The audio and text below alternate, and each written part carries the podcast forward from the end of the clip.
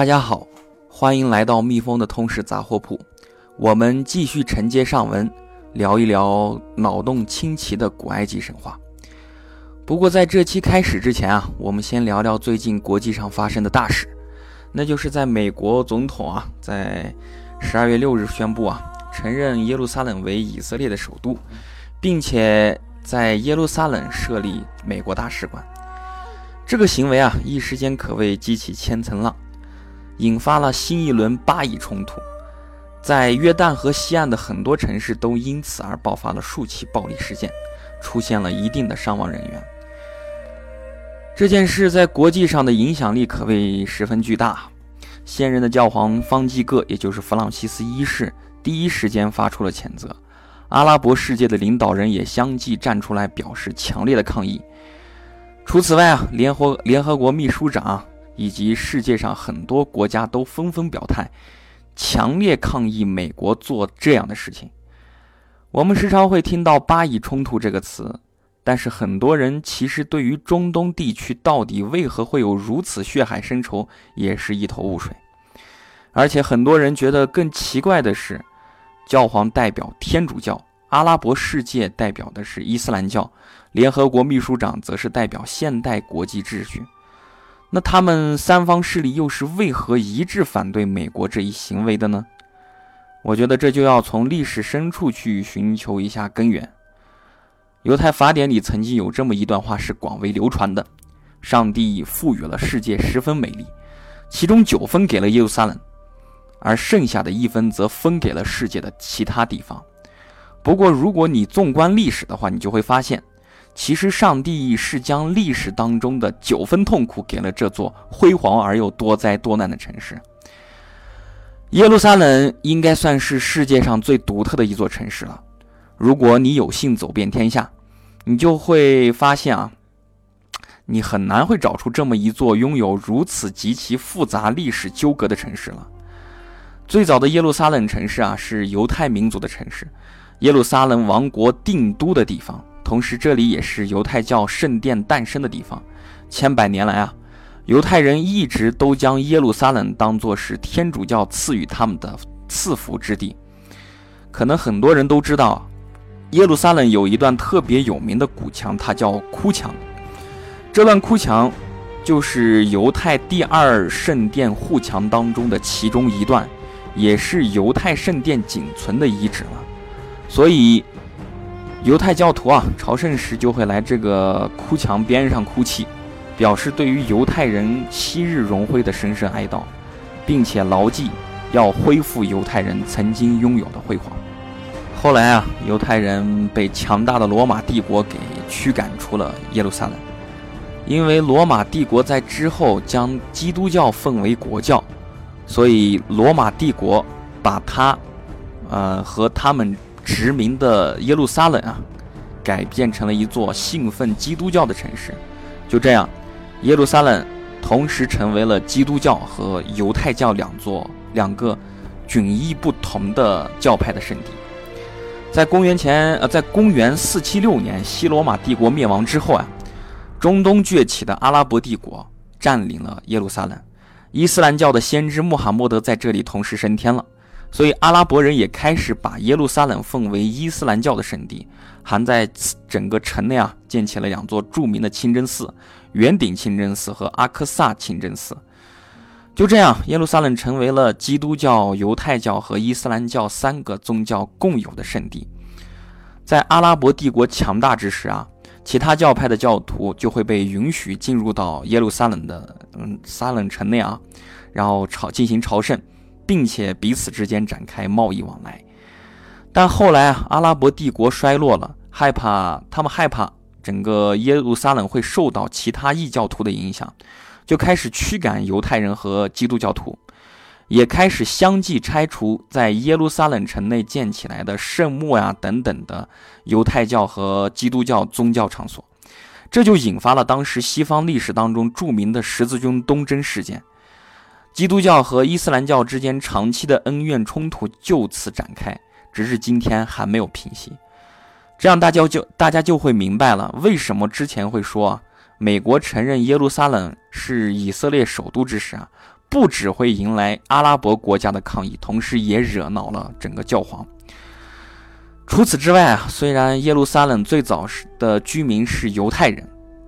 但是翻阅历史，你就会发现，在犹太被赶走之后啊，差不多在漫长的两千年的时间段里面，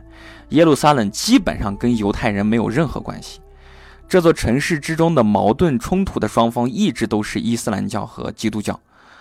但是在第一次世界大战之后啊，英国实际控制了整个巴勒斯坦地区，为了制衡阿拉伯国家。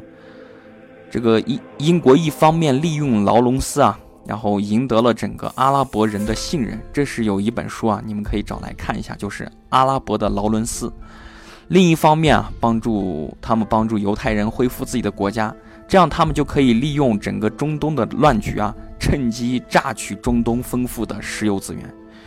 于是啊，犹太犹太人开始不断的迁往巴前往整个。巴勒斯坦地区建立自己梦寐以求的国家以色列，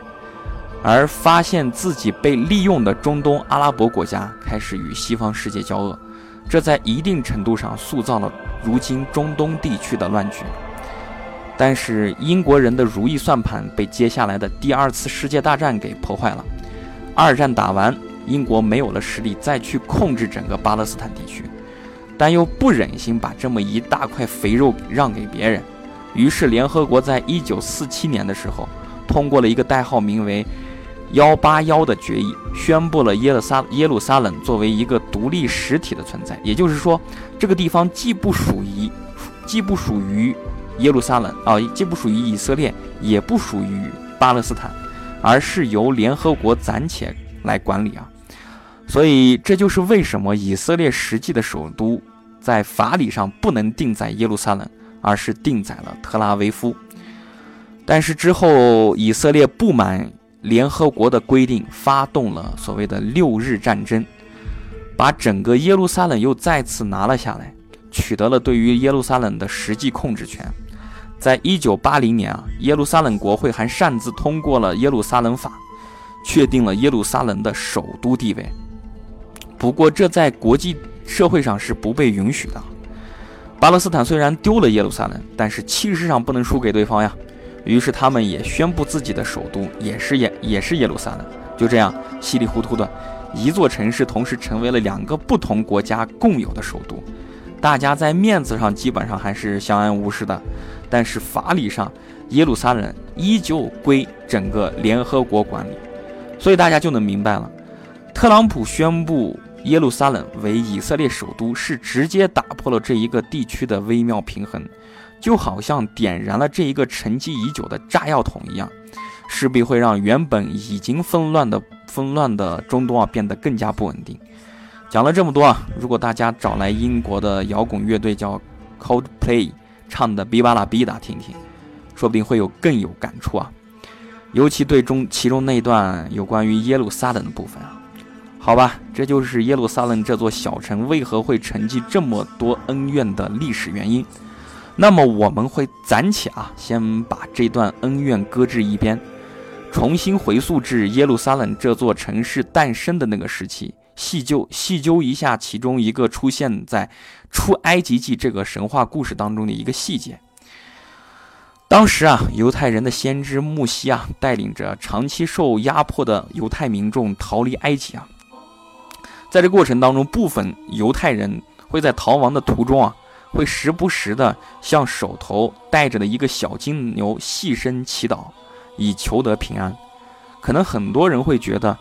这些人带着的这些小金牛吊饰应该是一种神灵，但是其实事实不是这样的，他们并非膜拜的是，只是这个金牛像。而是通过这个吊饰向牛所象征的以色列神祈祈祷。虽然啊，犹太人和埃及人分属于不同的文化群体，但是在长期的共同生存过程当中，犹犹太人也受到了埃及人的影响，渐渐把这种用动物神啊动物代替神灵的习俗融入到了自己的生活之中，自然而然也就出现了很多我们之前跟大家说的那个场景。说到此啊，我们扯得已经够远了，是该将本期通识的内容啊扯回到正轨了。我们继续来聊一聊独特的古埃及神话。还是那个写了历史的希罗多多德啊，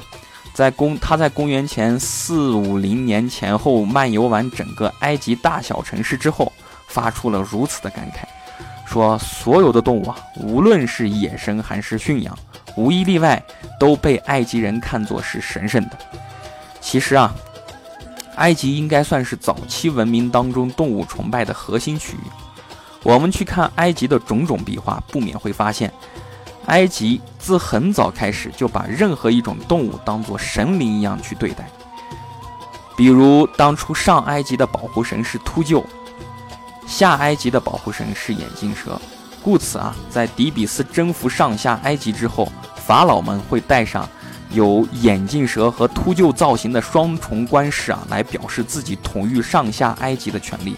而这个独特的头饰在后世也被称为尼美斯头饰。说到此啊，我必须强调一点，以免大家误解埃及人这种独特的动物崇拜情节。埃及人之所以崇拜这些动物，并不代表着这些动物本身就是神圣的，而是把它们看作是某些神奇在人间的化身或者代言人。比如啊，在埃及境内，很多很多人会崇拜公牛。但是各个诺姆因为本身的文化差异啊，使得公牛在他们日常习俗当中也代表代表着不同的神奇啊。在孟菲斯，人们把公牛啊看作是死去的厄西里斯神的化身啊；在赫利奥波利斯，人们又把公牛啊看作是太阳神的化身等等。除了公牛以外啊，许多大型动物都受到埃及人的尊崇，比方说鳄鱼啊、河马呀、狮子呀。等等的，在许多地方啊，鳄鱼被视作法老权威的象征，它是尼罗河河水泛滥之神。在古埃及神话当中啊，鳄鱼本身就具有着双重属属性啊，一方面它代表着是凶残危险，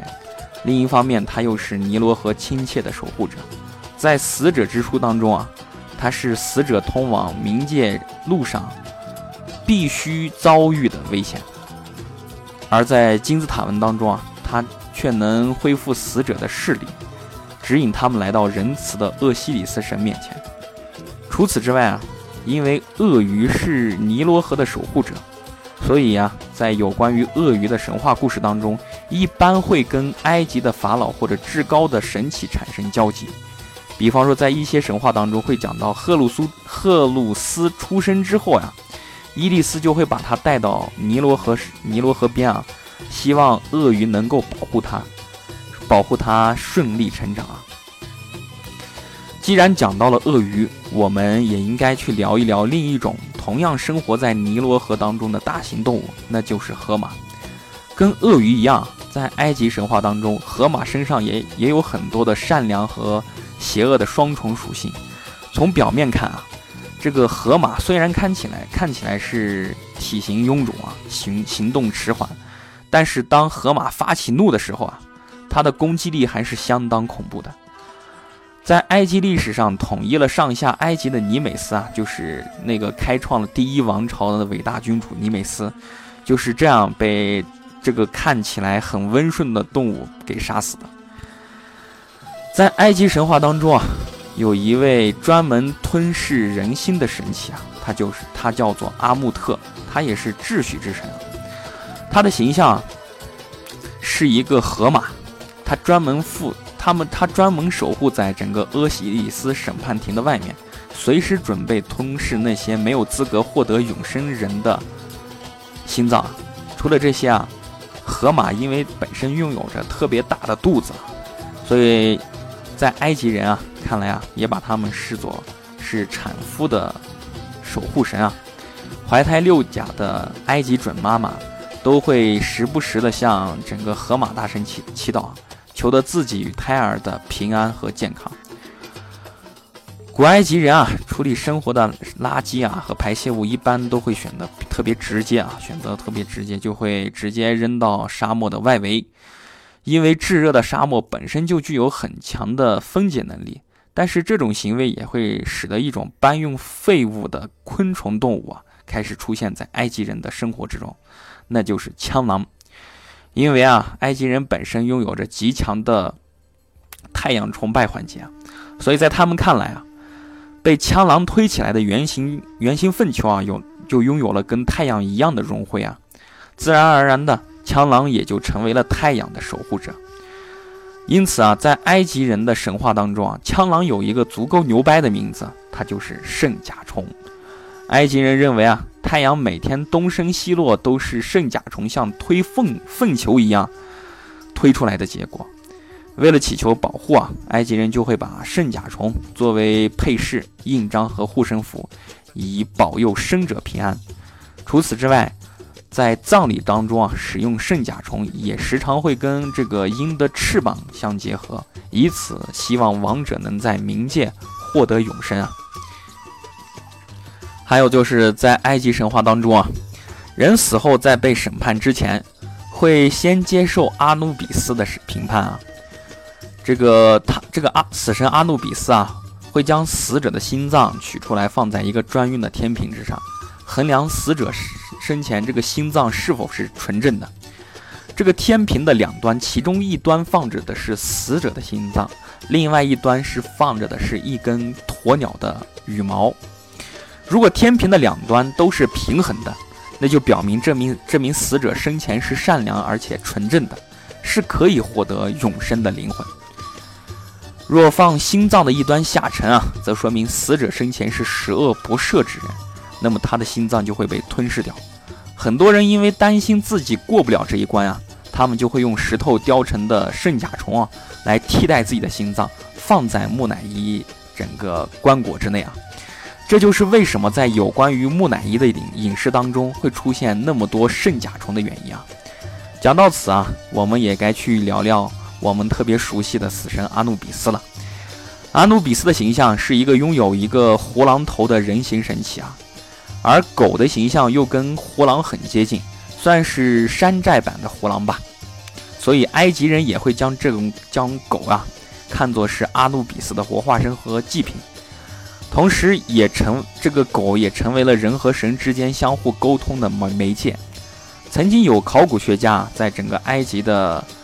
塞加拉沙漠之中啊发现过一个十分庞大的地下墓穴。这里面竟然保存着多达八百万只的木乃伊狗。经过考证发现啊，这些狗很多都是在出生几天甚至几个小时之后被做成木乃伊的。当时埃及人做木乃伊的时候啊，通常会屠杀很多的动物作为陪葬，所以当时埃及也会在孟菲斯建立专用的养殖场，有专职人员负责喂养这些动物祭品。在之后，马其顿征服埃及之后啊，对埃及进行了大规模的希腊化改造，将很多希腊化神奇的特点融入到了埃及神奇身上，比如把阿蒙神和宙斯神相结合，合体成为新神阿蒙宙斯等等。就这样，希腊神话当中的神使赫尔墨斯跟埃及的死神阿努比斯产生了融合，产生了合体之后握着双蛇杖的。赫尔马努比斯。除了以上之外啊，我们还有还我们还可以在希腊神话，在整个埃及神话当中啊，看到很多神奇、很多神奇动物的代言人啊。比如公羊代表的是阿蒙，猪鹿代表的是知识秩序之神透特等等。因为篇幅限制啊，我就不在此多做赘述了。不过需要再次强调一点的是。埃及神话当中虽然有很多动物形象的神神奇雕像啊，但是他们并不直接单纯的崇拜动物，他们崇拜动物代言的，他们崇拜的是动物代言的各路神奇。他们认为啊，神的力量会通过某些自然力量而展现出来，伟大的神奇一般不是一般都会无法完全被人感知的。所以他们必须通过某些显性的媒介来承载他们的敬畏，于是各种各样动物神奇就这样出现了。好了，说到此，我觉得我们聊埃及神话聊的也差不多了。这应该算是我神话通识系列当中讲的最为详细的一个神话体系了。但是这也只能涉及到埃及神话当中的一些皮毛，只能对大家了解埃及神话做一个简单的入门。不足之处啊，还希望大家多多见谅。好了，这里是蜜蜂的通识杂货铺，我们下期再见。